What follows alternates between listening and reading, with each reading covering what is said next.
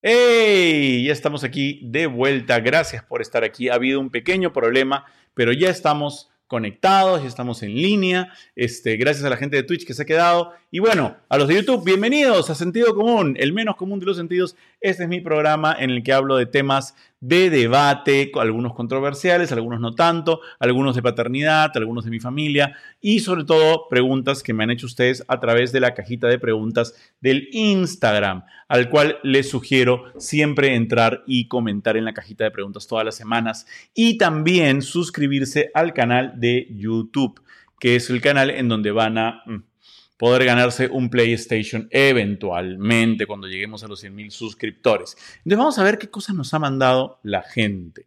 A ver, a ver, a ver, a ver, a ver. Eh, acá me dicen, hace, mi hijo tiene 7 años y usa mucho el celular por culpa de su papá. ¿Qué hago? Honestamente no sé, mis hijos son muy chiquitos todavía y si bien como que les llama atención el celular, no, no me lo piden, no se los doy nunca para que jueguen con el celular este, lo uso para tomarnos fotos y qué sé yo, pero nunca lo tienen ellos para jugar ellos, ni una tablet tampoco, no hay, porque la única tablet que tengo la uso como teleprompter, entonces tampoco hay una tablet para que jueguen. Y si ve, eh, bueno, bueno, eso vamos a hablar de eso en un momento, ¿no? ¿Qué otras preguntas me han mandado? Eh, producir arte en el Perú sencillo no es complicadazo. Complicadazo, complicadazo, complicadazo, complicadazo. Vamos a ver cacho el volumen. Complicadazo, así que, pucha, no sé, prepárense para los que quieran dedicarse al arte porque es bien complicado. Eh, ¿Qué es lo que te gusta hacer con tus hijos? Ir a la piscina. Me encanta estar en la piscina con mis hijos y acostarlos. Siempre los acuesto yo. Eh, ¿Qué haces con la ropa de tus hijos que ya van creciendo? La dono. Toda ya está prometida. Tengo, hay dos o tres o cuatro niños que vienen detrás de ellos creciendo y que van recibiendo todo. Este, a ver, vamos a, vamos a responder. ¡Ajá! ¿Desde qué edad empezaron a hablar tus hijos? ¿Han hecho estimulación del lenguaje? ¡Qué buena pregunta! Vamos a hablar acerca de cómo hablan Catalina y Emiliano después de esto.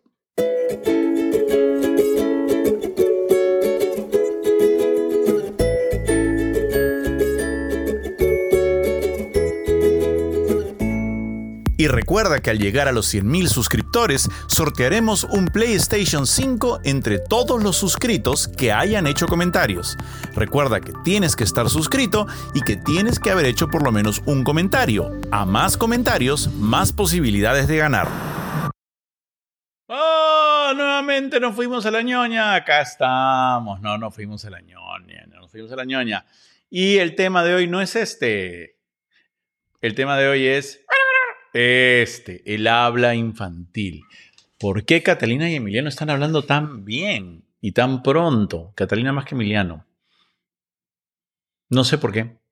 No sé por qué. Si alguno de ustedes es un especialista y de repente me puede dar alguna idea, puede escribirme al Twitter. Este es el Twitter. Ahí está, arroba Ricardo Morán. Me escriben ahí o hacen algún comentario en el YouTube y de esa forma nos enteramos de por qué está pasando con Catalina Emiliano. A ver, tengo algunas teorías, algunas, varias. Para empezar, hay una diferencia entre el hablar de Catalina y el hablar de Emiliano. ¿no? Tradicionalmente siempre se asume que las mujeres desarrollan más rápido. Entonces, eh, creo que este, algo de eso tiene que ver. Está un poco fuerte la luz detrás. Vamos a arreglarla un poquito. Vamos a bajarla un cachito. ¿Sí? Ahí está, ¿no? Ahí está mejor. Listo. Entonces, eso es uno, ¿no? Que, pero, pero igual hablan bastante bien para su edad los dos. Ahora, Emiliano sí siempre ha tenido un pequeño retraso en relación a Catalina eh, en, su, en, su, lenguaje hablado, pero este, también tiene un comportamiento. Ah, vamos a poner unas luces, perdón. Ahí está, una lucecita, algo, algo para adornar. Poner algún color, algo. Eso está bien, ya. Entonces, eh, eso está mejor. Ya. Entonces, sí. Eh, pero, eh, pero también tiene otra cosa. A Emiliano le encanta joder. O sea, joder en el buen sentido. Entonces, por ejemplo, no le gusta responder. Si tú lo llamas Emiliano, no voltea. Si tú le dices este, que tiene que decir por favor, no dice. Si no le dices nada, sí dice habla un montón. Ah, con Catalina habla un montón. Yo los grabo a veces de lejos y hablan, conversan un montón. Pero cuando yo me acerco y les digo, ¿qué están haciendo chicos? Catalina contesta, estamos jugando con las flores que trajimos del parque y hemos traído una para ti y Emiliano no dice nada. Hay una diferencia ahí. Y cuando, en las noches, cuando yo voy a darles la leche, em, siempre tenemos como esta convención, ¿no? Que yo le doy la leche a dormir, le digo buenas noches Catalina, y ella me dice buenas noches papá, y doy, voy donde Emiliano y le digo buenas noches Emiliano, y Emiliano hace... Ah, no, no te voy a dar la leche hasta que no digas buenas noches papá. No, buenas noches papá. Bueno, entonces no hay leche. Y este a veces, a veces atraca, a veces no atraca. Ve tú a saber por qué pasa eso. Este, pero también Emiliano tiene estas cosas de que cuando le pides que diga por favor, se queda callado, mira a otro lado, o dice, o dice bajito, como si no quisiera que lo escucharan. O sea, habla más de lo que se ve. Ya. Dejando eso de lado, ¿por qué hablan? ¿Por qué habla un niño? Yo no lo sé, pero puedo aventurar algunas teorías de lo que me estaba pasando con mis hijos de observarlos, porque los observo mucho. Una de las primeras cosas es que yo hablo mucho.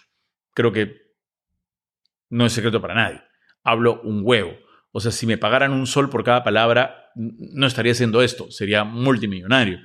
Este, entonces, hablo, hablo un montón hablo un montón y creo que eh, el hecho de que mi hermana hable también y que en la casa se hable un montón, se converse un montón y no se vea mucha televisión, sino que pasemos buena parte del tiempo hablándonos y conversando, hace que ellos se sientan motivados a participar de eso, de la conversación.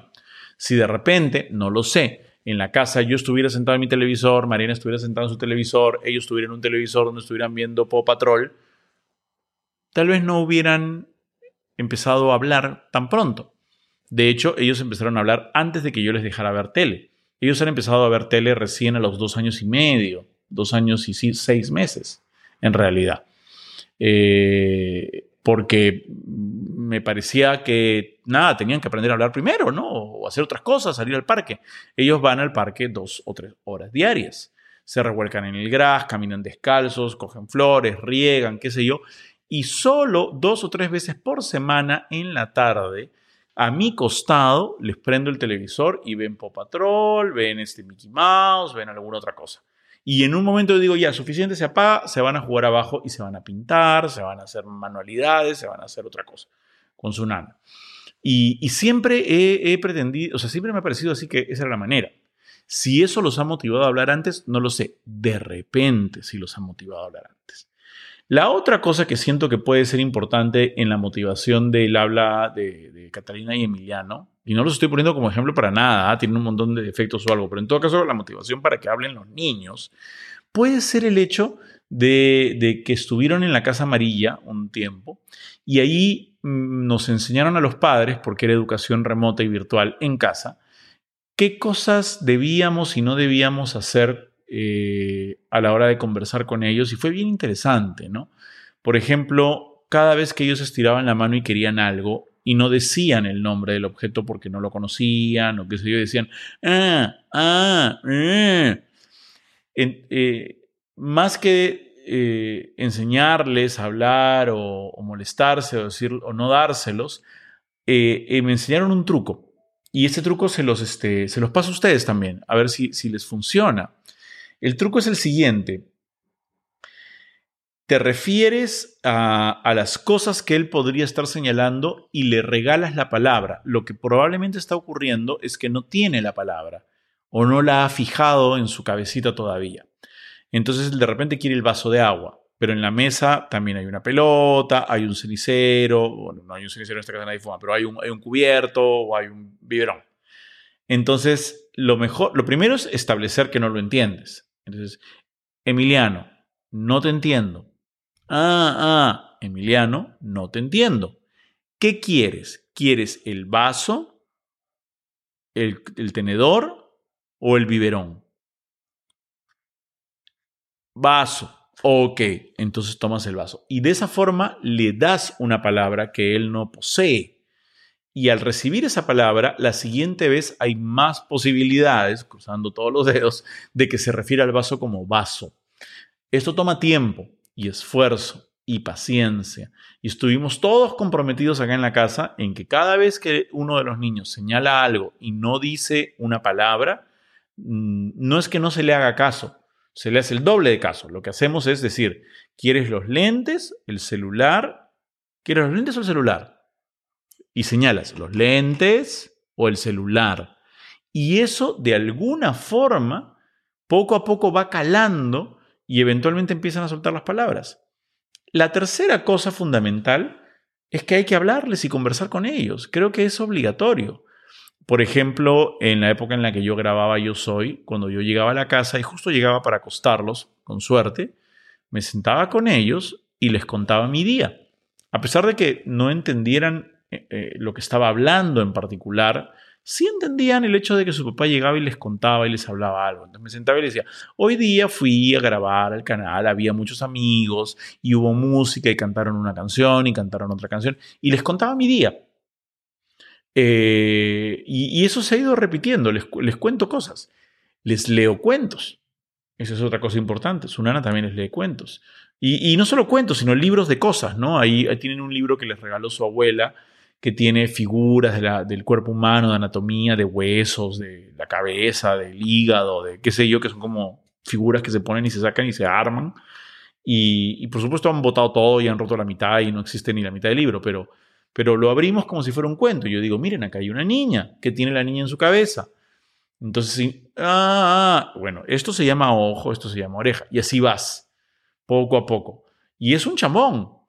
Ahora, que el niño hable antes o hable después, no aparenta, hasta donde yo he leído, tener ninguna influencia en cómo el niño se va a desarrollar luego. Es más divertido, sí, un niño que habla y con el que te puedes comunicar. De hecho, con Catalina es muy divertido, porque Catalina viene, me explica, me cuenta cosas, cosas que me interesan o que no me interesan. Viene y me cuenta un episodio de Peppa Pig, que dicho sea paso me parece el peor dibujo del mundo. Pero viene y me cuenta un episodio de Peppa Pig, ¿no? Y yo, ah, sí, qué lindo, Catalina, le escucho, ¿no? Y le pregunto cosas. ¿Y qué pasó después? ¿Y qué pasó antes? ¿Qué está dentro? ¿Esa pelota está dentro de la caja o está fuera de la caja? Hay que estar constantemente reforzando aquellas cosas que los van a ayudar a ellos a comunicarse con el mundo. Ahora, yo he hecho eso. Yo no sé si eso ha contribuido o no. De repente no ha contribuido un carajo y los niños son como son porque así vinieron. De repente alguien nos lo puede contar. Tal vez si alguien puede escribirnos en el YouTube y este y comentarnos, y si es un especialista, darnos un poco más de ayuda. Nos encantaría volver a tocarlo en un, próximo episodio de Sentido Común. Pero en mi sentido común, eso ha funcionado así. Ahora, estoy felices de que hayan escuchado este episodio de Sentido Común. Les recuerdo suscribirse al canal de YouTube. Ahorita estamos viéndolo en Twitch en vivo, pero ustedes luego lo van a ver en YouTube y van a poder comentar y contarme qué opinan y qué sé yo. Este, recuerden suscribirse porque podrían ganarse una Play 5.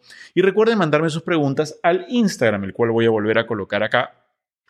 Es Ricardo Morán Vargas, se pueden suscribir ahí al Instagram y una vez por semana aparece una caja de preguntas, me las mandan y las conversamos aquí en el programa. Y que sea una conversación de ambos lados. Escríbanme cosas, escríbanme, escríbanme, escríbanme, escríbanme, escríbanme, escríbanme. Recuerden el sentido común es el menos común de los sentidos. Ya volvemos para los de Twitch y para los de YouTube van a aparecer acá unas ventanas para que hagan clic y se vayan a ver otro video de estos que están requete interesantes.